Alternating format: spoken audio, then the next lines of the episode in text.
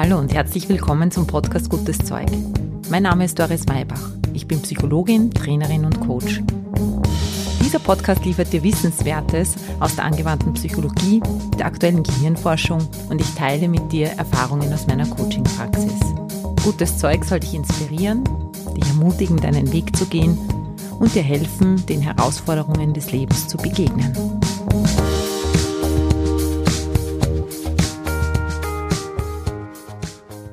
Hallo, schön, dass du wieder mit dabei bist bei einer neuen Ausgabe von Gutes Zeug. Heute gibt es ein Interview-Special mit einem besonderen Gast, mit dem Bernie Sieber. Er ist vor kurzem 30 Jahre alt geworden und hat nach zwölf Jahren Profikarriere im Rudern einen neuen Weg eingeschlagen. Ich rede heute mit ihm über seinen Weg in den Profisport. Wir reden über Talenteentwicklung, Sinn im Leben, wir reden darüber, wie wichtig vertrauensvolle Beziehungen für Erfolg sind und was die Erfahrung, im selben Boot zu sitzen, für Unternehmer, Unternehmenskultur und für neues Miteinander in Teams bringen kann. Bernie gibt uns einen Einblick in ein Sportlerleben voller Höhen und Tiefen und er erzählt uns, wie er selber den Weg zur persönlichen Weiterentwicklung zum Mentaltraining gefunden hat und wie er diese Erkenntnisse jetzt auf seinem neuen Weg zusammenbringt. Bernie erzählt uns, wie es ist, Ruderweltmeister zu werden, aber auch darüber, wie er gelernt hat, Erfolg für sich neu zu definieren. Ich freue mich, dass ich dieses Gespräch jetzt mit dir teilen darf. Lass dich einfach mitnehmen aufs Wasser, lass dich inspirieren, egal ob du Mama oder Papa bist, Führungskraft, Mitarbeiterin oder es dir für dich ganz persönlich anhörst. Es ist sicher was für dich dabei.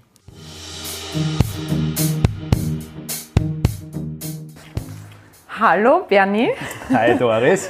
Schön, dass du heute da bist. Wir sitzen in meiner Praxis im 8. Bezirk in Wien und vor einiger Zeit haben wir uns getroffen und haben die Idee geboren, dass es eigentlich nett wäre, wenn du mal zu meinem Podcast kommen würdest, weil wir ein bisschen einen ähnlichen oder gemeinsamen Weg auch gegangen sind in unseren Ausbildungen und ja, du viel zu erzählen hast und du gerade in einer ganz interessanten Phase deines Lebens bist.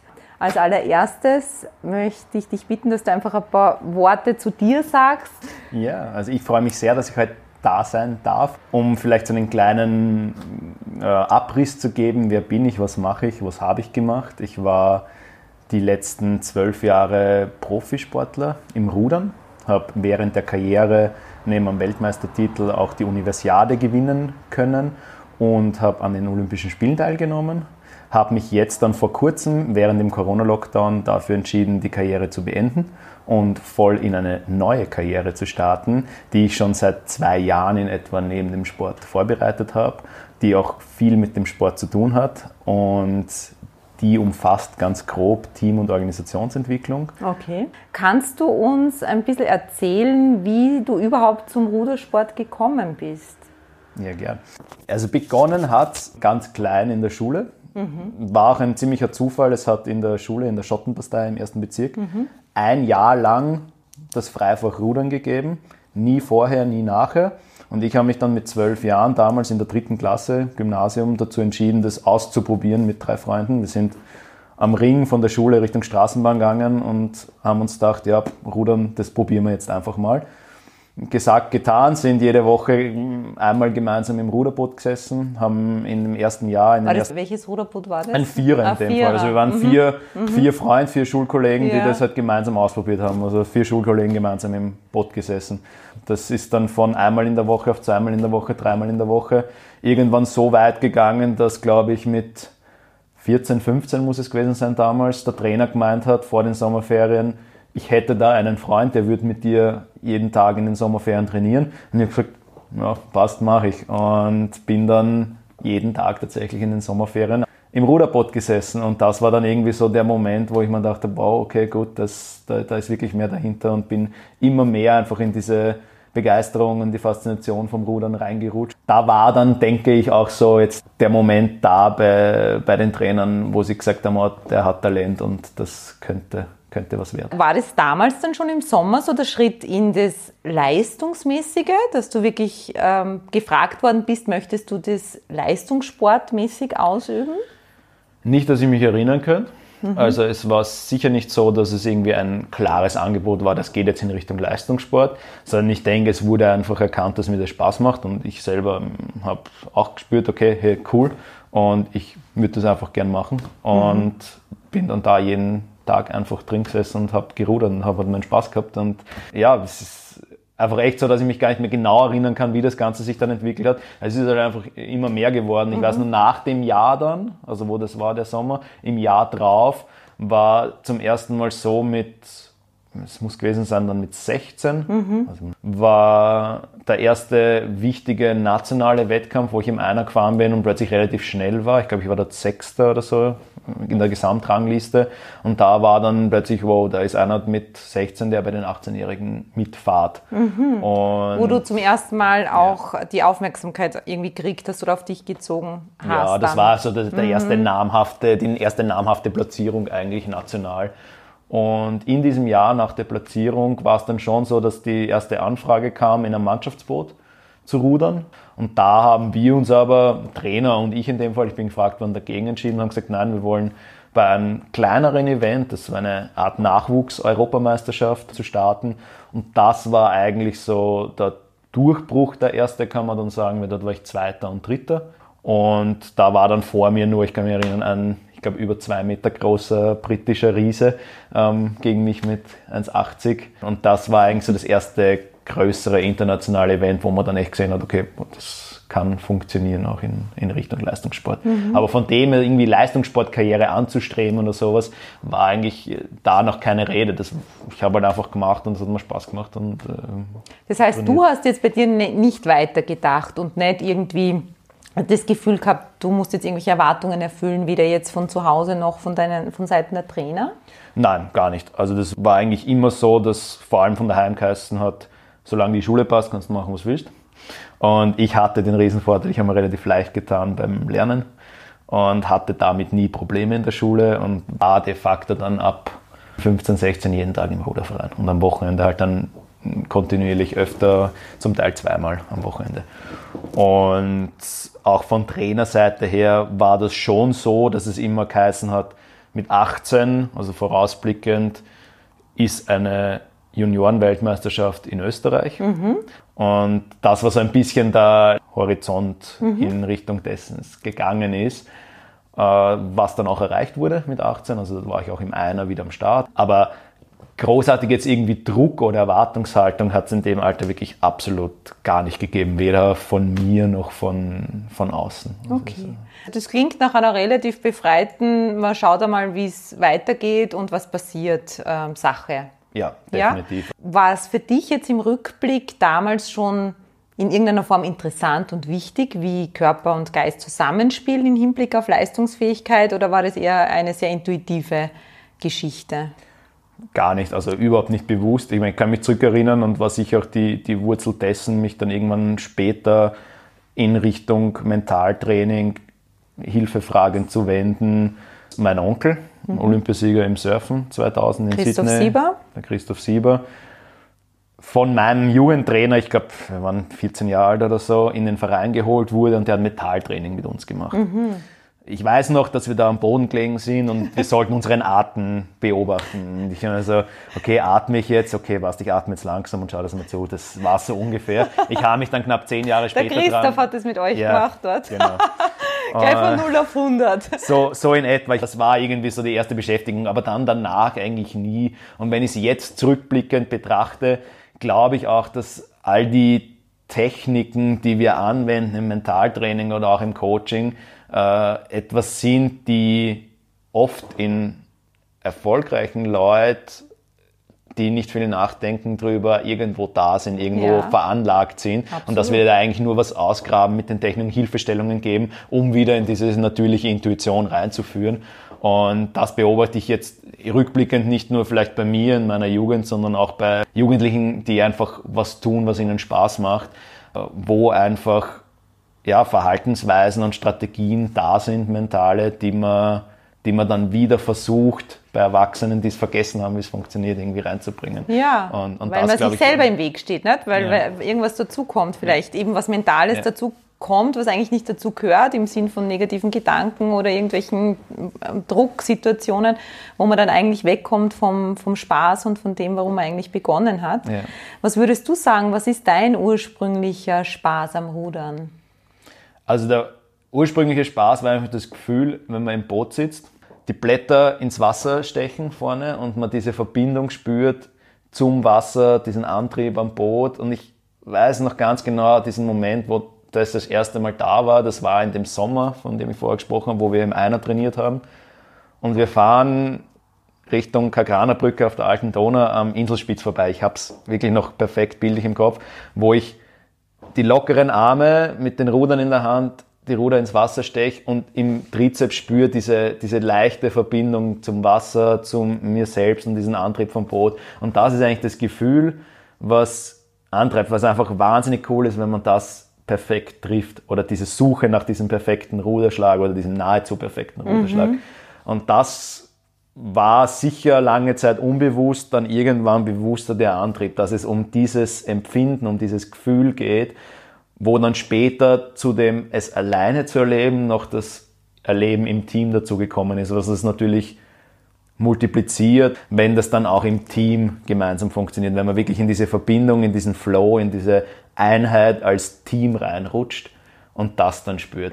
Würdest du sagen, es ist das gleiche Gefühl intensiver oder kommt durch das, dass die anderen dabei sind, ist es auch qualitativ nochmal was anderes?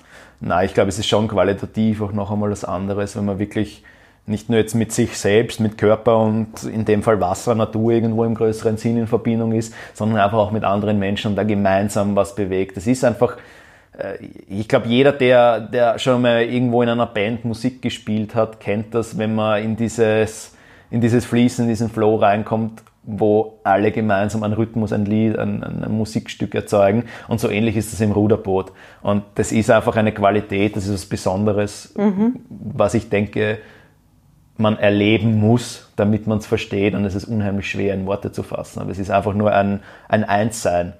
Also würdest du sagen, in unserem Terminus wird es ja jetzt in Richtung Flow mhm. oder Moment of Excellence ja. gehen, dass, dass das eben genau dieses Flow-Erlebnis ist, das du immer wieder suchst und das die Faszination dann für dich auch ausgemacht hat. Definitiv. Mhm. Also das ist dieses Arbeiten dran, wie komme ich dorthin, wie komme ich, egal was ist heute, in diesen Zustand rein, weil das ist schlussendlich auch in in kürzesten Worten ausgedrückt um das, was für mich im Leistungssport geht. Ja. Am Tag X komme, was wolle, egal wie ich drauf bin, egal was draußen passiert, egal was meine Gegner machen, wie mein Partner drauf ist, ich muss in den Zustand rein und liefere die Leistung ab. Ist natürlich leistungsorientiert, aber ist ein riesiger Lernspielplatz. Wie komme ich in einen guten Zustand? Wie gehe ich mit negativen Gefühlen um? Wie gehe ich mit negativen Ereignissen im Umfeld um? Wo es nicht darum geht, es wegzuschieben, sondern zu sagen, ich nehme es an und ich mache was draus und verwandle das irgendwie in mir wieder so, dass ich gut drauf bin. Das, was du ansprichst, erinnert mich jetzt an so einen Leitsatz im Mentaltraining, auch was den Sport betrifft, Control the Controllable. Mhm. Ne? Also dieses, auf das zu schauen, was man in der Hand hat und ja. was man kontrollieren kann. Wie war dann dein Weg von diesem intuitiven, mir macht es einfach Spaß und ich merke, ich bin talentiert und auch erfolgreich, zu diesem bewussten, Lernen von Strategien, wo du dir das dann wirklich auch dieses mentale, dieses innere Spiel zu verstehen, einfach dazugeholt hast? Der Ursprung war eine Kombination, in der ich gerudert bin mit einem Partner von mir, mittlerweile auch Psychotherapeut. Wir waren auf Anhieb bei so einer Einzelausscheidung im Frühjahr sehr erfolgreich. Wir sind nach dieser Einzelausscheidung als, muss man dazu sagen, die zwei letzten in der Rangliste zusammengesetzt worden. So eine Vorzeit auch bitte im Mannschaftsboden noch das Mannschaftsrennen mit und waren dort aber die schnellsten. Okay. Was das heraushebt, was oft in meiner Karriere auch bewiesen wurde, nicht die zwei stärksten bilden das schnellste Boot, sondern die zwei, die am besten zusammenarbeiten, bilden das schnellste Ruderboot. Mhm. Und oft ist es so, dass zwei Schwächere, die perfekt harmonieren, schneller sind wie zwei Starke, die nicht harmonieren. Das ist sehr spannend. Ja, waren mhm. dann dort die eben schnellsten und sind danach zu, einem, zu einer Mannschaft gemacht worden, sind die ersten internationalen Rennen gefahren und haben dort nur versagt. Sind dort nur hinterhergefahren und in der Phase habe ich mich dann daran erinnert, da war doch was, da war irgendwann mal das mit dem Boden liegen. Richtig. Und ruf meinen Onkel an und frage ihn, kannst du mit uns Mentaltraining machen? ja, nein, geht nicht, habe keine Zeit, aber er vermittelt uns. Und das war dann der Zugang zum Stefan Rosenauer, mhm. mit dem ich über acht Jahre, neun Jahre dann zusammengearbeitet habe und noch immer zusammenarbeite. Und da kreuzen sich dann auch unsere Wege beim Institut Kutscherer, wo es eben wirklich darum geht, auch diese unbewussten Strategien bewusst zu machen und so einsetzen zu können, wann immer und wo immer man sie braucht, um die Ergebnisse kriegen zu können, die man sich wünscht, ne, wenn man das genau. so zusammenfassen ja. möchte. Und damals hast du den Stefan kennengelernt. Genau. Verstehe ich dich richtig, wo du eigentlich an einem Punkt warst, wo du so nicht mehr weiterkommen wärst? Ja, definitiv. Also es war einfach so eine Phase, wo wir nicht mehr wirklich gewusst haben, warum und wieso und vor allem auch gesehen haben, es hat ja mal funktioniert. Und ich glaube, das ist jetzt auch so ein spannendes Thema, was mhm. da dann aufkommt es hat ja mal funktioniert zwischen uns und jetzt funktioniert es nicht mehr. Warum und was war damals, was war jetzt? So differenziert habe ich nicht drüber nachgedacht damals, aber es war irgendwie so, ich, wir brauchen irgendwas, ich brauche irgendwo Hilfe. Und das war schon dann damals, hat mich in der Karriere auch mehrmals begleitet, diesen Schritt zu wagen, zu sagen, hey, ich komme so nicht mehr weiter und jetzt gehe ich woanders hin. Waren viele Trainerentscheidungen, die so ausgeschaut haben, wirklich zu wechseln und auch damals dann eben Mentaltraining dazu zu machen und wir haben das angefangen hatten zu zweit. Zu zweit, waren dann zu zweit da, haben, glaube ich, eine Session gemacht. Und ab dem Zeitpunkt, das war faszinierend, hat das Ding funktioniert. Ich kann mich damals noch erinnern, es war so auf den Punkt gebracht, was ist eure Zielsetzung? Ich habe gesagt, erstes Finale, also Platz 1 bis 6, mein Partner hat gesagt, zweites Finale, Platz 7 bis 12. Und der Stefan hat gesagt, ja, okay, das passt nicht ganz zusammen. Wir haben das dann irgendwie äh, zusammengebracht und ab dem Zeitpunkt ist das gelaufen und schlussendlich sind wir in der Saison Vierte gewesen bei der Weltmeisterschaft. Und das war schon sowas, was sich sechs Monate vorher, vor der Ausscheidung, einfach niemand gedacht hätte von den zwei Athleten, die eigentlich nur hinterhergefahren sind. Ja. Und das war einfach so ein Zugang, wo über eine sehr positive Erfahrung für mich einfach zum ersten Mal erlebbar wurde, was mentale Arbeit bewirken kann. Mhm. Und so ist das dann in etwa weitergegangen, weil das Jahr darauf, da war dann der Partner schon zu alt für die U23-Klasse, haben mit meinem Bruder gestartet. Und ich habe zu meinem Bruder gesagt, wir gehen da hin zu zweit und machen diese Zielsetzung gemeinsam. Und die haben wir halt dann wirklich auch gemacht. Im Nachhinein ist es natürlich leicht zu reden über dieses Erfolgserlebnis, aber wir haben uns tatsächlich damals in diesem Coaching dann, mein Bruder Paul und ich, das Ziel gesetzt, Weltmeister zu werden und haben das auch neun Monate später tatsächlich erreicht. Mhm. Und das war für mich dann natürlich nach der ersten Erfahrung, diese zweite Erfahrung dermaßen intensiv, wo dann danach einfach klar war, wir arbeiten mit dieser Methodik, mit Mentaltraining weiter. Und da hat sich dann schrittweise die Zusammenarbeit und die Beschäftigung, die Faszination eigentlich für das Thema dann auch entwickelt. Mhm. Wann ist der Paul denn in den Rudersport mit eingestiegen? Der Paul ist mit zehn Jahren in den Rudersport eingestiegen, was sehr jung ist, um mit dem Rudern zu beginnen. Aber er hat das halt daheim gesehen, der große Bruder macht das und wollte es auch ausprobieren. Was hat er gesehen? Ich weiß es gar nicht explizit kann ich sagen. Aber er ist dann auch im Verein gestanden. Ich kann mich heute noch erinnern, im Boot sitzend, die Ruder über den, über dem Kopf irgendwie, weil sie so groß Süß, waren. Ja. Und die Trainer hatten auch damals gemeint, das ist relativ talentbefreit, was da passiert ist. Ist aber auch wieder eine, eine schöne Analogie für das, was möglich ist, wenn man einfach dran bleibt und, und arbeitet dran, weil schlussendlich sind wir gemeinsam ganz oben gestanden und haben alle unsere großen Erfolge gemeinsam gemacht. Na, und was, was ich auch interessant finde in dem Zusammenhang ist überhaupt, wer definiert Talent und lässt man sich, und was ist dann Talent und wer ja. erkennt es und ab wann kann man sagen, ich hab's oder nicht, weil wenn ja. ich das glauben würde als Zehnjähriger, du, du hast kein Talent, äh, dann wird man es wahrscheinlich irgendwie, oder es wird auf jeden Fall schwerer an die Spitze zu kommen. Mhm. Das erinnert mich an den Klaus-Maria Brandauer, der gesagt hat auf die Frage in einem Interview, wie er Talent erkennt, sagte er, sieht, wenn der Schauspieler bei der Tür reinkommt, und er irrt sich oft. Und mhm. ich glaube, das ist dann auch nochmal wichtig für alle, wo irgendwann einmal gesagt worden ist, du, du bist talentbefreit. Du definierst, ob es stimmt. Und es gibt ja auch diesen Film von der Sängerin, die so falsch gesungen hat. Das weiß ich jetzt gar nicht, wie die heißt. Ja, aber die gesagt hat, äh, man kann ihr vorwerfen, dass sie nicht singen kann. Aber man kann ihr nicht vorwerfen, dass sie es nicht getan hätte. ja. So what, ja? Und wenn es dann nicht reicht, dann reicht es nicht. Mhm. Aber offensichtlich so talentbefreit war er nicht. Definitiv nicht. Ja. ja. Und das ist, glaube ich, so ganz ein wichtiger Kernpunkt auch für junge Leute oder generell. Es wird so schnell gesagt, kannst du nicht aus einem Blickwinkel heraus. Mhm. Und das zu glauben, ist, könnte ein Fehler sein. Ja, definitiv. Du hast das angesprochen. Die, die ohne Talent am Anfang starten und lernen zu arbeiten, sind dann oft die, die sich später leichter tun, weil sie einfach die Strategien auch gelernt haben, dran zu bleiben und drüber zu gehen, wenn es einmal nicht so läuft. Und im Rudersport sieht man das im Gegenzug, im, im Negativbeispiel immer wieder, dass die großen Talente als Jugendliche, die vor allem im Rudern auch die großen, schwereren sind, weil die halt sich mhm. leichter tun, mit der erhöhten Masse, mit der größeren Körpergröße das Ruderboot schneller zu machen, die einfach ohne viel Anstrengung vorne wegfahren, dann nachher aber scheitern an dem Punkt, wo sie plötzlich international mit ihresgleichen zusammentreffen. Und dann es eigentlich darum geht, wer von uns ist jetzt der, der wirklich ins Arbeiten kommt und wirklich noch den Schritt weitergeht. Man sagt ja auch Thomas Muster nach oder vielen, die eben wirklich dann letztendlich den längeren Atem haben, weil sie von klein auf gewusst haben, sie müssen sich anstrengen, um mitzuhalten und nicht ihnen in die Wiege gelegt wird. Und dann übersehen sie den Punkt, wo, es darum geht, das Talent auch wirklich noch weiterzuentwickeln. Mhm. Ja, definitiv. Also ich glaube, aber am Ende, glaube ich, geht es darum, wenn man mit einer Sache beginnt, einfach weitermachen. Lernen vielleicht Pausen zu machen, nicht aufzuhören, sondern Pausen zu machen, lieber. Aber mach einen Schritt nach einem Schritt, mach einen Schritt und irgendwann kommt halt das, wo es dann funktioniert. Mhm. Und das, glaube ich, ist eine ja. Essenz auch, die ich sicher aus dem, aus dem Rudern ganz allgemein mitnehme, auch für das, was, was jetzt gerade entsteht bei mir. Äh, ja, kommen auch immer wieder Tage, wo man sich denkt, geht gar nichts mehr. Es ist egal, was man macht. Ne? Das ja, ist nach der Anfangseuphorie geht es dann immer wieder darum, sich immer wieder neu zu entscheiden, äh, ob das auch Sinn macht. Wie wichtig ist das Sinn für dich, um erfolgreich zu sein?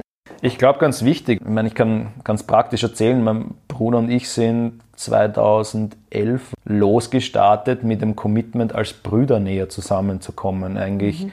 einen Schritt zu machen für uns in unserer Beziehung, gemeinsam was Großes zu erreichen. Und das war sicher auch das, was die Motivation damals gegeben hat, das Training, was absolut grenzwertig war in dem Fall, durchzuziehen und einfach immer wieder zu sagen, okay, nach einer Stunde Krafttraining, wo man sich eigentlich nach der ersten halben Stunde schon denkt, na, warum mache ich das eigentlich und warum mache ich da mhm. weiter, trotzdem noch die dritte halbe Stunde anzuhängen. Und das sind dann die Momente, gerade wenn es nicht läuft, etwas zu haben, was unabhängig vom Ergebnis wieder motivieren kann, indem einfach im Körper wieder ein Gefühl entsteht, ja, da ist aber noch was. Ja, das waren definitiv die schwierigsten Phasen, wo diese dieser Sinn oder diese Motivation, diese tiefere weggefallen ist. Mhm. Ähm, und ich glaube, das ist von dem aus ganz, ganz wichtig, weil es im Moment auch gerade im beruflichen Umfeld sehr, sehr volatil ist alles und bergauf, bergab geht und da irgendetwas zu haben, auch noch als Handlungsorientierung, warum ja. man was tut, was Oder als Leitstern, nicht? Genau, also was halt ja. so über, über allem irgendwie auch stehen ja, kann ja, und wo es mal, wo es mal rauf, mal runter geht. Also das ist für mich auch in der, in der täglichen Arbeit mit meinen Coaches, mit meinen Klienten ganz wichtig, sowas zu haben. So wie du auch sagst, unabhängig vom Ergebnis oder so wie Simon Sinek auch immer wieder sagt, als Infinite Game zu sehen, das Leben und, und egal was ich mache, wichtig ist es on the long run zu sehen und zu sagen, na gut, jetzt ist vielleicht gerade so, aber ich weiß, wofür ich in der Früh ja. wieder aufstehe und das ist nochmal unabhängig, ob ich Erster, Zweiter oder Fünfter bin. Mhm. Genau, weil so ein Ziel auch wieder auf den Boden holen kann. Also es ist auch mir passiert, wo es erfolgreicher war, dann irgendwie zu glauben, okay, passt, jetzt ist alles super und alles toll und klammert sich dann eigentlich ans positive Ergebnis, aber auch das ist gefährlich, sowohl in dem, wenn es einmal nicht läuft, da irgendwie im, im, im Negativen zu verharren, als auch im Positiven, im Positiven zu bleiben, sondern immer wieder einfach diese Baseline zu haben, die unabhängig vom Auf und Ab, unabhängig von den Schwankungen ist, die wir halt mhm. halt überall haben. Es läuft halt mal so, mal so, weil wir einfach viele Dinge nicht beeinflussen können. Aber was wir beeinflussen können, ist diese Baseline, wo ich sage, okay, auf die besinne ich mich immer wieder. Dieses innere, diese innere Sicherheit, auf die ich lernen kann, ist definitiv ein Lernprozess, darauf zu vertrauen, dass das einfach eben dieses Infinite Game ist, das was nicht aufhört. Was nicht aufhört, ja. genau. Wenn du jetzt zurückschaust, lange Zeit hat es offensichtlich Sinn gemacht, auch immer wieder weiter zu tun. Und am Anfang hast du schon gesagt, es gab dann aber einen Moment, wo du das für dich nochmal neu überdacht hast. Kannst du uns da nochmal mitnehmen zu dieser Zeit, wo du dann für dich beschlossen hast, dass die Karriere jetzt zu Ende ist? Mhm. Muss man vielleicht ein bisschen früher anfangen.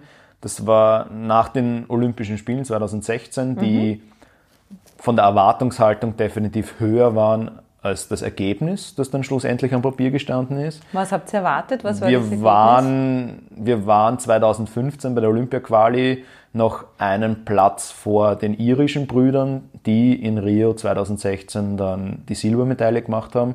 Das heißt, wir, wir haben irgendwie so da liegen gehabt, okay, es wäre möglich gewesen, weil die haben es auch gezeigt, es geht. Ähm, haben es halt dann nicht gemacht, waren Zwölfte und das war für mich eigentlich in dem Fall damals eine riesige Enttäuschung, habe sehr viel in Frage gestellt und war damals dann genau mit der Thematik konfrontiert, eigentlich nur übers Ergebnis den Wert des eigenen Tuns zu haben. Und das war dann schon der Moment, wo ich mit einer relativ schwierigen Phase zu tun hatte und da auch nicht wirklich wusste, umzugehen damit, trotzdem froh war, das Mentaltraining, auch die Ausbildung und, und all die, die Begleitung, Betreuung von lieben Menschen im Umfeld zu haben, die da einfach da waren und gleichzeitig aber auch für mich gespürt habe, irgendwo geht's da weiter. Vielleicht auch einfach deswegen, weil es einfach tatsächlich nichts anderes gegeben hat in meinem Leben. Mhm. Was, was meinst du damit, nichts anderes geben? Naja, es war in dem Fall dann mit einem Beziehungsaus zu tun gehabt. Äh, es war der Sport, der war nicht erfolgreich. Ja, ja und es ist halt dann so schön gewesen, wie es oft ist, dass alles auf einmal kommt. Und dann mhm. war eben dieser Misserfolg, das Beziehungsende, sonst auch eigentlich wenig Aussicht, zwar Ausbildungen gemacht gehabt, aber nichts konkret gehabt, mit dem ich anfange. Es hat sich dann halt ein ganz schöner Weg ergeben über drei Jahre, der sicher nicht leicht war. Es war der Wunsch da oder der ist dann entstanden irgendwann über die Zeit. Aufgrund dieses Aha-Moments, der dann gekommen ist, eigentlich war ich bei Olympischen Spielen und habe mich damals eigentlich nur geärgert und habe das nur gering geschätzt, weil ich nicht das erreicht habe an Platzierung, was ich haben wollte. Da, deswegen ist dann diese Zielsetzung noch einmal entstanden. Ich möchte dann nochmal hin zu den Olympischen Spielen, um es im Moment wertschätzen zu können, wenn ich da bin, einfach das zu genießen. Ein Wettkampf ist am Ende, sage ich ganz gern, die Party, die man feiert, wenn man gut trainiert hat und einfach nur mehr macht, was da ist, einfach nur noch abruft. Und das war damals nicht, sondern es war einfach nur purer Druck und nur Ergebnis, Ergebnis, Ergebnis, mhm. Ergebnis, was eigentlich komplett blockiert, weil man nicht im Hier und Jetzt ist, sondern immer irgendwo in der Zukunft in einem Ergebnis hängt oder beim Gegner hängt, aber nie bei sich selber. Und das war dann das große Ziel und die große Motivation weiterzumachen, das nochmal zu erleben. Und irgendwo natürlich im Hintergrund auch das noch einmal mit dem Bruder zu erleben, mhm. um all das, was dann nämlich auch zwischen uns kaputt gegangen ist, aufgrund von diesen Dysfunktionen, die wir da hatten bei uns im, im Team und in unserer Beziehung, das mit ihm auch noch einmal zu erleben. Am Weg, das dann tatsächlich zu schaffen, nämlich jetzt 2020 mit der gewonnenen internen Ausscheidung um die Olympia-Quali, einen Tag vor der Pressekonferenz von Sebastian Kurz, wo der Corona-Lockdown verkündet wurde, waren wir auf diesem Weg in einer körperlichen, sportlichen Verfassung, wie wir sie noch nie gehabt haben. Wirklich. Aber auch auf einem Level unserer Beziehung, das es nie gegeben hat vorher. Und wurden da dann eigentlich in diesem Prozess, könnte man jetzt negativ ausdrücken, von 100 auf 0 runtergebremst da war dann der Erfolg da und es war eben, wie gesagt, sportlich so gut wie nie. Die zwei besten Rennen, die wir Wirklich? als Paar je gefahren sind, mein Bruder und ich. Wann war das zeitlich dann nochmal? Das war ganz jetzt? genau am, am, ich glaube, es war der 12., 11., 12. März und am 13. März oder am 12. März war diese Pressekonferenz, wo der Lockdown verkündet wurde. Es war wirklich am Tag davor, wir sind dann auch frühzeitig abgereist aus Portugal, wo das Ganze stattgefunden hat, sind heimgeflogen und waren dann eben im Homeoffice, wie es so schön heißt. Ja. Ähm, Stell ich mir lustig vor, ja. Rudern im Homeoffice. ja, Rudern im Homeoffice auf einem, ja, in 20 Quadratmeter Wohnzimmer mit Ruderergometer und Fahrradergometer. War so, dass ich eine Woche vorher gesagt habe, wo ich die ersten Postings der Norweger gesehen habe, die noch früher abreisen müssen aus dem Trainingslager in Portugal mit ihren Wohnzimmern, wo das Ergometer drin gestanden ist. Ich habe gesagt, nie steht in meinem Wohnzimmer ein Ruderergometer. Vier Tage später, später, war das Ganze anders und ja, hat dann, hat dann aber einfach, ohne dass es mir bewusst war, zu Beginn diesen Prozess angestoßen, mhm. zu sagen, hey, vielleicht war es jetzt gut mit dem. Also ich war einfach so, dass ich nach den fünf erfolgreichsten Trainingsmonaten, den zwei besten Rennen, die wir jemals gefahren sind, eine Beziehung hatte zu meinem Bruder, die alles überschreitet, was ich mir je hätte vorstellen können, dass wir wieder zusammenbringen, nachdem wir sehr weit ja. unten waren in unserer Beziehung. Für mich ein Erfolg, der definitiv jegliche Medaille übersteigt oder überstiegen hat. Weil das, was bei diesen Rennen, bei dieser internen Ausscheidung dort war, auf einem See in Portugal, wo keine Medien, keine Zuschauer, Sag gar nichts mal, war. Was ist da passiert? Das war einfach etwas, was vergleichbar oder noch besser war von der Intensität und vom Gefühl her wie eine Olympia-Quali, ein Weltmeistertitel, sondern es waren einfach nur zwei Rennen, wo am Punkt alles aufgegangen ist, am Start zu stehen, keine Zweifel zu haben, hier und jetzt Rennen vollkommen im Flow, wo man eigentlich nicht weiß, was passiert, einfach nur tut und zentral einfach nur perfekte Rennen, so perfekt, wie sie halt sein haben können mhm. in dem mhm. Moment dann dort mhm. waren. Es war einfach so, dass zwei Tage vorher, in dem Fall mein Bruder schon zum Ausdruck gebracht hat, wenn es jetzt vorbei wäre, ohne dass wir die Rennen fahren, dann wäre es gut, einfach nur weil der Weg bis dorthin so geil war. Und weil wir jeden Tag einfach das gemacht haben, wo wir gewusst haben, das müssen wir machen, um den Schritt weiterzugehen. Und wir haben gewusst, bis dorthin, wir haben alles gemacht. Mhm. Dann sind wir die Rennen gefahren und das war dann vielleicht das, was wirklich so ein bisschen bei mir auch jetzt Gänsehaut noch macht, wo wir dann nach den Rennen gemeint haben, wenn es jetzt vorbei ist, dann wäre es gut.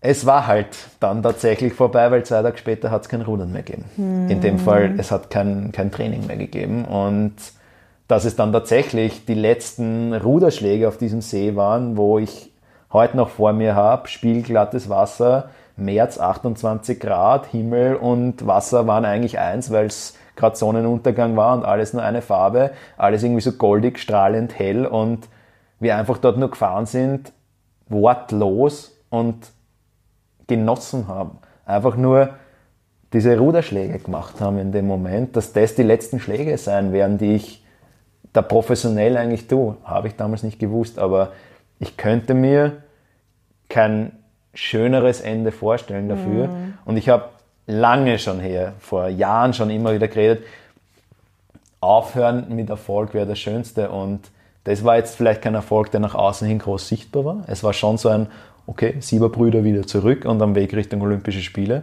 Aber es war jetzt noch nichts, was in die Bücher eingeht oder so irgendwie.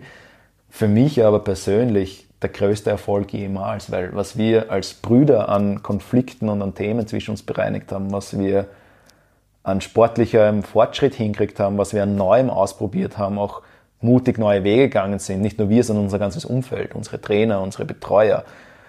Und da geschafft haben in diesen fünf Monaten und was wir dann an Rennen gefahren sind, für die wir sehr viel, sehr, sehr positives Feedback mhm. von allen Beteiligten im Umfeld gekriegt haben, das ist für mich was, wo ich sage, da habe ich so viel gelernt und das war für mich die Bestätigung. Und ich will eigentlich jetzt nicht die auf irgendwas warten, wo dann jemand anderer sagt noch, ja, passt, mhm. das hast du jetzt gelernt. Ich habe für mich in dem Fall dann einfach gewusst, okay, es ist jetzt Zeit, in eine neue Rolle zu gehen, weil ich gespürt habe, auch da, wo wir dann wieder rudern haben dürfen, eigentlich habe ich das Gefühl, mir nimmt das Rudern Zeit weg von mhm. dem Neuen, was mhm. da entsteht, dem neuen Tun ja. und nicht mehr andersrum. Und das war dann für mich das Eingeständnis mir selbst gegenüber, dass die Rolle vom Athleten eigentlich nicht mehr die ist, die mhm. ich ausfüllen möchte gerade oder die ich ausfülle sinnvoll, sondern es wird Zeit zu wechseln. Auch das, dass ich draufkommen bin, ich kann eigentlich mit den Erfahrungen im Sport und mit dem Erlebnis, Menschen ins Ruderboot einzuladen, Menschen das gemeinsam im selben Boot zu sitzen, zu zeigen, erleben zu lassen. Auch etwas anderes neben dem Rudern machen, nämlich auch beruflich. Also habe da entdeckt, in der Teamentwicklung, im Teambuilding erste Schritte zu machen. Also es war irgendwie so, dass, dass für mich auch eine zweite Säule entstanden ist, die mir immer wieder Sicherheit gegeben hat, nämlich auch Rückhalt für das, wenn es mit dem Rudern nicht mehr läuft, mhm. dann ist was anderes da. Und vor allem auch, und das glaube ich ist der wichtigere Aspekt dabei gewesen, eine Sache, wo es nicht so sehr um mich geht, sondern auch eine Sache, wo ich geben kann. Mhm. Weil Leistungssport ist für mich eigentlich, ohne dass ich es damals erkannt hätte, während ich drinnen war, eine Sache, wo man sehr viel nimmt. Vom Umfeld nimmt, von dem die Leistungssport ermöglichen. Von Verbandsfunktionären, Verbandsumfeld, Sponsoren, Geldgebern. Im Endeffekt im Leistungssport spielt alles nur rund um den Athleten, um den Athleten das zu ermöglichen. Und der Athlet produziert natürlich Leistung, die wieder fasziniert und die andere begeistert und die ein, ein gutes Gefühl macht für andere. Ja. Aber es ist per se nehmen für mich. Und dann irgendwie auch etwas zu finden, wo man zurückgeben kann, wo man geben kann, war ein wichtiger Aspekt auch bei diesem zweiten Standbein, was da entstanden ist. Aber es ist schön, was du beschreibst. Also ich habe auch Gänsehaut gekriegt, wie du das beschrieben hast. Das ist wunderschön, dass man, dass du eigentlich nicht vom Rudersport weg bist, sondern einfach auf was Neues zugangen bist. Ja. Und dass das dann ein natürlicher Prozess ist, dass man das Alte, dass man, dass man es verwandelt, dass sich das Leben wandelt und du dich wandelst und dir wieder ein Umfeld schaffst, wo das wieder passt und du mit dem, was du jetzt und wer du jetzt bist, was Neues machst, aber das muss gar nicht so ein Bruch sein, sondern ja. das ist, wie du es auch so schön beschreibst, das sind so Prozesse, Prozesse, Prozesse und irgendwann gehst du wirklich auch im Außen durch eine andere Tür und bist in einer anderen Funktion und redest jetzt drüber. Jetzt sind wir schon in deinem aktuellen Leben mhm. gelandet. Bitte sag mal, was äh, machst du heute? Also ich mache heute eigentlich das, Menschen erleben zu lassen, was es heißt, im gleichen Boot zu sitzen. Dazu bringe ich im Rahmen von Organisationsentwicklungsprogrammen oder Teamentwicklungsprogrammen Menschen in Workshops tatsächlich ins selbe Boot, habe das Ganze aber auch so entwickelt, dass man das in der Trockenvariante auch in-house in einem Unternehmen an einem Ruderergometer machen kann, die zusammengehängt sind, wo man auch dieses Flow-Erlebnis erzeugen kann. Und ausgehend von dem Erlebnis, das gespürt zu haben, was es heißt, ein Team gemeinsam in Rhythmus zu bringen, im Boot, ich, du und wir, sage ich immer gerne, in, ja. ins Gleichgewicht ja. zu bringen. Von dem ausgehend überlegen wir uns dann, ist das was, was ich im Arbeitsalltag auch gerne hätte? Und was von dem, was ich gerade erlebt habe, was uns dorthin gebracht hat zu dem Flow, können wir dann in den Arbeitsalltag übertragen? Und das ist so ganz im Zentrum das, was ich anbiete. Mhm.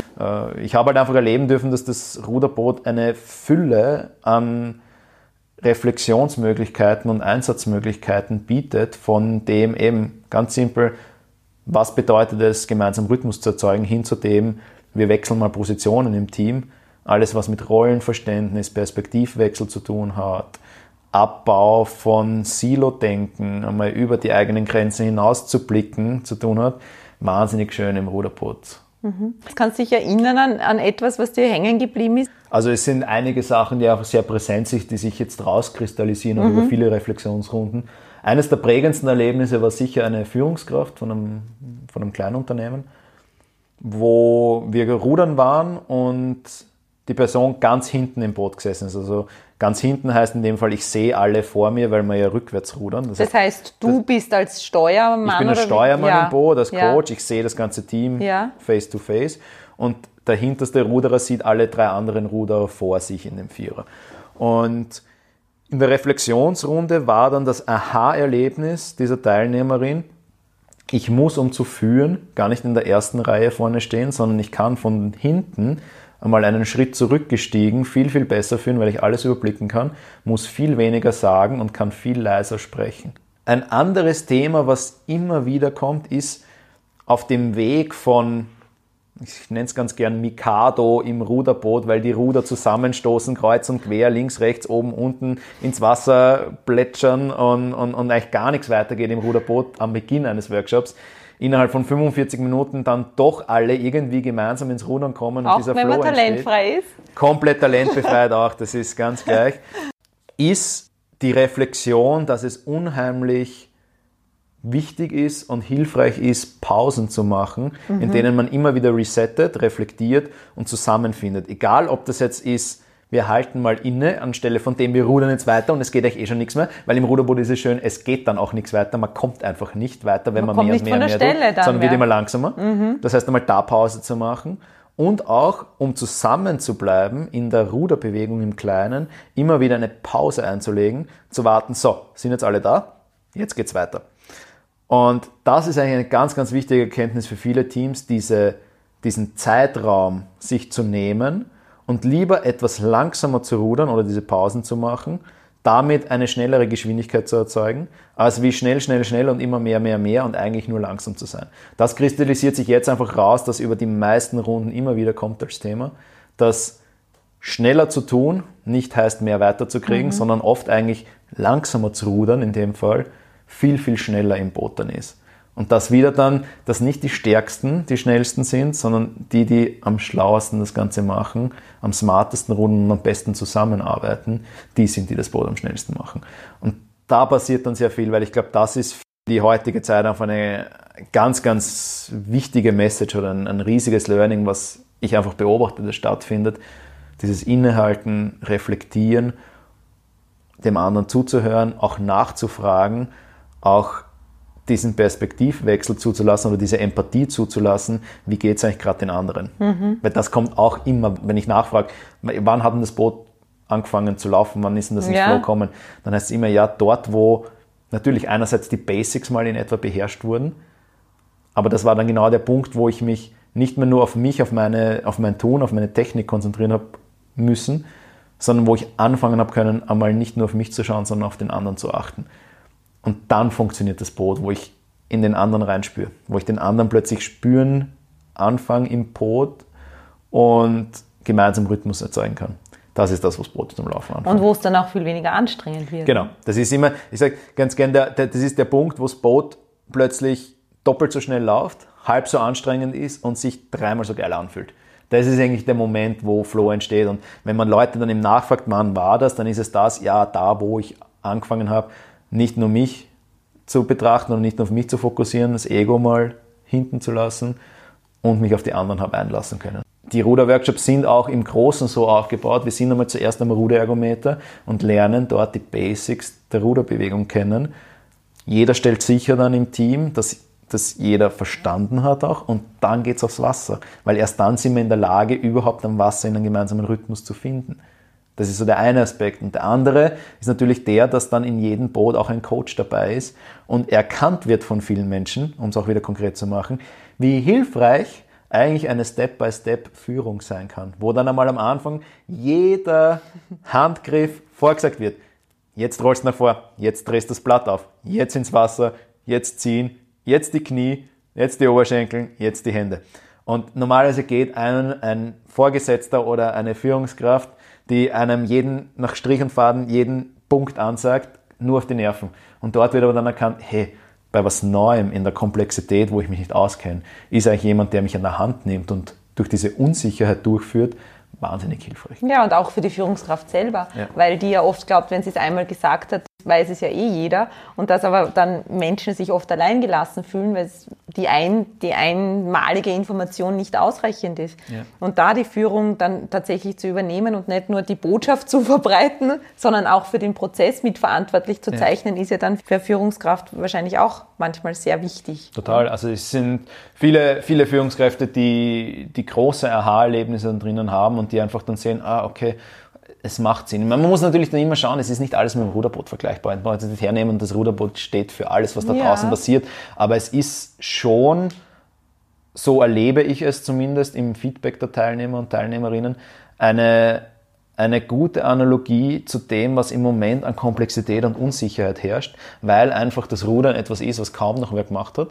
Es birgt damit den Unsicherheitsfaktor auch mit dem Thema Wasser und äh, falle ich ins Wasser. Ist schon mal passiert? Nein, noch nie, weil wir natürlich Boote verwenden, mit denen man ins Wasser fällt. Die Gefahr, ins Wasser zu fallen, ist nicht vorhanden und ist aber ein interessanter Aspekt. Tut der Sache nichts ab, mhm. dass viele Teilnehmer die Unsicherheit haben und du ja. kannst noch so viel vorweg versichern, dass das unkenterbar ist, die Unsicherheit bleibt. Und das Schöne ist, dass ich jetzt mittlerweile Teilnehmer hatte, die schon mehrmals oder zumindest zweimal im Workshop waren, die dann reflektieren. Das zweite Mal ist einfach so viel besser, weil einmal die Grundunsicherheit oder zumindest viele Aspekte der Unsicherheit wegfallen, weil ich weiß, ich kann einfach einsteigen, es fällt nicht um. Wir kommen sicher dorthin. Ich kann mich am die haben Coach schon Vertrauen, verlassen. Ne?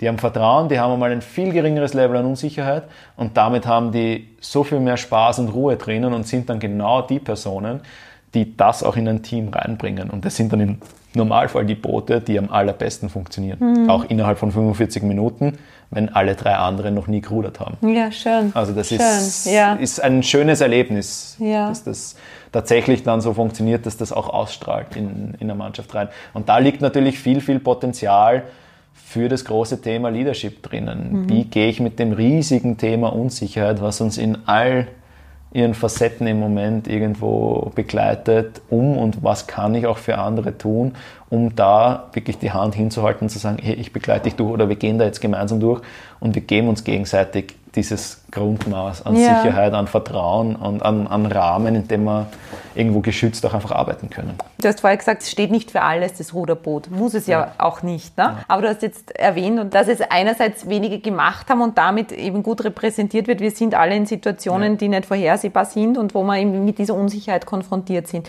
Was würdest du sagen, was ist noch ein Punkt? Warum ist es genau in dieser Zeit jetzt so gut geeignet?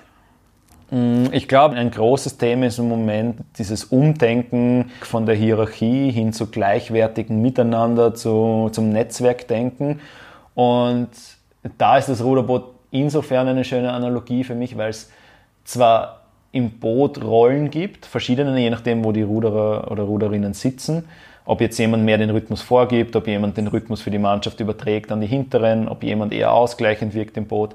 Aber dieser Rhythmus, dieser Flow, der entsteht, ist etwas, was irgendwie so zwischen den Ruderern noch als drittes, als dieses Wir-Gefühl dazukommt oder als diese Wir-Komponente. Und die ist eigentlich die, die führt. Mhm. Es ist jetzt im Boot per se niemand der, der drüber steht und anführt, mhm. sondern jemand, der vielleicht funktionell einmal in diese Position geht, wie der Steuermann, der Kommandos gibt, weil er aus seiner Perspektive einfach andere Dinge sieht wie die Ruderer drinnen. Mhm das ist so ein schönes Thema zum Erleben, dass wir das eigentlich wirklich gemeinsam machen.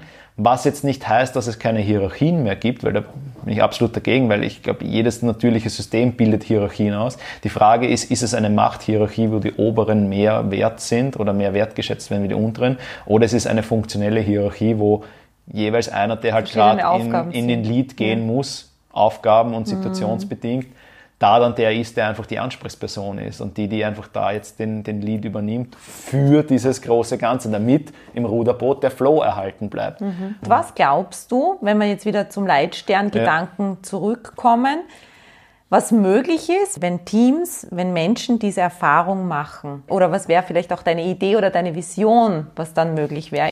Ich glaube, Plätze im Sinn von Arbeitsplätzen oder von Beziehungen oder Räume, in denen Menschen sich einfach wohlfühlen bei dem, was sie tun. Ich glaube, das ist so mein Kriterium. Das ist einfach so äh, eine Beziehung oder ein Arbeitsteam, in dem Flow herrscht, in dem wir gemeinsam tun, in dem jeder Begeisterung leben kann. Und einfach so wahrgenommen wird als das Ganze, was er ist als Mensch. Und das ist irgendwo so auch mein großer Antrieb, diese Räume, diese Arbeitsplätze zu schaffen und Menschen zu vermitteln, was wir nämlich jeder selber tun können, weil es gibt nicht den einen, der führt im Boot, sondern ich kann im Boot was verändern und mhm. dann verändert es das gesamte große Tun und das ist wir wird anders. Und das ist einfach genau das, was dann entsteht aus dem, dass wir uns überlegen, was machen wir jetzt mit dem Erlebnis aus dem Ruderboot? Mhm. Nämlich, was nehme ich mit? Was sind jetzt tatsächlich meine konkreten nächsten Schritte? Das ist immer der letzte Punkt, um es auch ins Tun zu bringen. Was mache ich jetzt damit? Was mache ich damit? Was ist jetzt morgen das, was ich tue? Damit Nachhaltigkeit ja. auch reinkommt. Ja. Und mhm. es brauchen jetzt nicht die weltverändernden großen Dinge sein, sondern oft die Kleinigkeiten, die ich einfach tagtäglich aber ab jetzt mache. Und damit entsteht eine neue Kultur. Und damit entsteht für die Leute um mich ein neues Umfeld. Wenn jetzt jemand zuhört und sagt, hey, ich möchte unbedingt ins Boot, ich habe so Lust bekommen äh, zu rudern und diesen Transformationsprozess auch mitzumachen, wo kann man dich sehen, hören, erreichen? Am einfachsten über die Homepage bernhardsieber.at eine E-Mail schreiben oder einfach anrufen, mit mir plaudern. Meine Einladung ist dann immer die, gehen wir einfach mal rudern, ganz nach dem Motto, wir brauchen nicht viel drüber reden, erleb's einmal gratis und dann entscheiden, was kann man eigentlich draus machen. Also mhm. Also das ist in einer Einheit auch ganz gut erlebbar, welche Einsatzmöglichkeiten es alle gibt mit dem Ruderboot, sowohl für den persönlichen als auch wie für den unternehmerischen Kontext. Mhm. Und im unternehmerischen Kontext, wir sind auch gemeinsam buchbar. Wenn jetzt jemand sagt, die Kombination wäre interessant für den Transformationsprozess, dann gibt es auch hier die Einladung natürlich, einfache E-Mail an mich oder den Bernie und dann können wir da ein maßgeschneidertes Produkt auch anfertigen, je nach Situation und Aufgabenstellung. So ist es. So, Bernie, zum Schluss, zum Abschluss frage ich dich noch fünf Fragen, die ich dich bitte ganz kurz, wenn geht, in einem Satz zu beantworten. Was würdest du meinen drei Kindern, die alle drei Sport machen und zwischen 9 und 15 sind, für einen Ratschlag geben, wenn es um den Sport geht? Viel ausprobieren und wo es Spaß macht, bleiben. Welche Entscheidung war die beste in deiner beruflichen Laufbahn? Jetzt die Ruderkarriere zu beenden und was Neues zu starten. Für welche drei Dinge in deinem Leben bist du am dankbarsten? Für meinen Körper, der das mitmacht, was ich ihm die letzten zwölf Jahre vor allem angetan habe. Für die Menschen, die mich im engsten Kreis einfach schon sehr, sehr lang begleiten. Und für das Geschenk, was mir irgendwie mitgegeben ist, nach vorne zu blicken und irgendwo das Vertrauen zu haben, dass es immer weitergeht. Mhm. Die drei wichtigsten Apps auf deinem Handy? Ha. Im Moment die Wetter-App, weil ich doch sehr viele Outdoor-Workshops mache.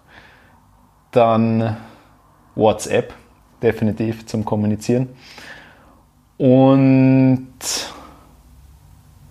was ist die drittwichtigste App für einen Home? Spotify, um Musik zu hören und zu und spielen Podcast und zu verwenden. natürlich. Und Podcast zu hören. um gutes richtig. Zeug zu hören. So ist es ja. Ganz ähm, wichtig. Hm, auf was könntest du in deinem Leben nicht verzichten?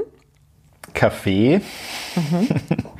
und ja, Freundschaften, ganz sicher. Also Menschen, die einem Energie schenken, denen man selber Energie schenkt, wo man sich einfach daheim fühlt mhm. und wieder auftankt.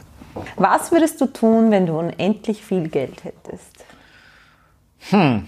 Eine, ein Bereich ist sicher der im medizinischen Bereich, ganzheitliches Wissen und Schulmedizin zusammenzubringen und irgendwo Orte zu schaffen, wo das, was wir im Moment so im Bildungssystem nicht lernen, was vielleicht viel mit Persönlichkeitsentwicklung zu tun hat, aber auch mit, mit Spiritualität, ganz im, im, im am Boden geholten Sinne von dem, sich einfach auch mit diesen größeren Fragen auseinanderzusetzen, aufzubauen und, und da Möglichkeiten zu schaffen, das, das zu erleben. Mhm. Das ist ein zweiter Bereich. Mhm. Was würdest du deinem 14-jährigen Ich gerne sagen, was du jetzt weißt, was damals hilfreich gewesen wäre, wenn du es schon gewusst hättest? Dass er gut ist, so wie er ist. Und dass er eigentlich nichts machen braucht, um besser zu sein oder was wert zu sein, sondern einfach nur macht, weil es am Spaß macht. Schön. Hast du ein Buch, das du empfehlen kannst, das dich auf diesem Weg begleitet hat oder jetzt gerade wichtig ist für dich? Na, ich habe ein Buch und das sage ich auch immer, es ist mein absolutes Lieblingsbuch, Der Alchemist von Paulo Coelho. Mhm. Der hat mich viel begleitet, den habe ich so ziemlich bei jeder Regatta mitgehabt, glaube ich, bei jeder Regatta reingelesen sicher auch schon zehnmal gelesen, Englisch, Deutsch, Hörbuch. Also das lege ich nahe, dieses Buch mit, und das muss man dazu sagen, gleich mit offenem Herz zu lesen, nicht als kalte, rationale Information, sondern ein bisschen reinzuspüren. Und ich glaube, da ist ganz, ganz viel drinnen. Das Faszinierende bei dem Buch für mich ist, dass ich es bei jedem Mal lesen neu verstehe und bei jedem Mal lesen neue Dinge zwischen den Zeilen entdecke. Und das kenne ich nicht so von irgendeinem anderen Buch. Ich finde es so interessant, dass du das jetzt sagst, weil ich habe nach Jahren ja, ich habe mein altes nicht mehr gefunden und mhm. habe mir jetzt ein neues gekauft und habe es jetzt wieder bei mir liegen und mir geht es genau gleich. Ja, mhm. das ist echt spannend mhm. Faszinierend zugleich. Ja, es ist schön, wenn man das schafft. Ne? Das wäre ja. schön, wenn wir das auch schaffen würden in ja. unserer Arbeit, ja. dass man es immer wieder neu interpretieren und lesen und was mitnehmen kann draus. Ein, ein Film, der dir einfällt, der dich geprägt hat oder dich inspiriert hat? Mhm. Habe ich natürlich darüber nachgedacht in der Vorbereitung. Mhm. Ähm, und der Film, der mir da in den Sinn gekommen ist, ist The Awakenings. Mhm ähm, weil es darum geht, in Menschen, die man, zu denen man eigentlich keinen Zugang hat, die eigentlich unzug, als unzugänglich gelten, trotzdem hineinzuspüren und wahnsinnig schön aufzeigt, was durch Empathie, nämlich durch sinnvolle Empathie, nicht in ein Hineinkippen, in ein Mitleiden bei anderen, sondern in ein Mitgefühl für andere Menschen möglich wird. Und den, ohne viel zu erzählen, empfehle ich einfach nur allen Zuhörern und Zuhörerinnen. Ja, schön. Ich bedanke mich ganz herzlich, Bernie, für dieses ausführliche Interview, dass du dir die Zeit genommen hast, dass wir so ein bisschen eintauchen konnten in, in eine Welt, die sehr faszinierend und spannend klingt. Ich war ja noch nie im Ruderboot, aber ich möchte das auch einmal erleben, auf jeden Fall. Und ja, wir sehen uns wieder. Danke fürs Zuhören und ja, danke dir noch einmal. Alles, alles Gute. Danke, liebe Doris. Gerne. Ich habe mich auch sehr gefreut und die Einladung ist auch jetzt ganz offiziell im Podcast ausgesprochen, ins Ruderboot einzusteigen. Yeah. Die Möglichkeit gibt es sicher bald. Ja, super. Danke dir.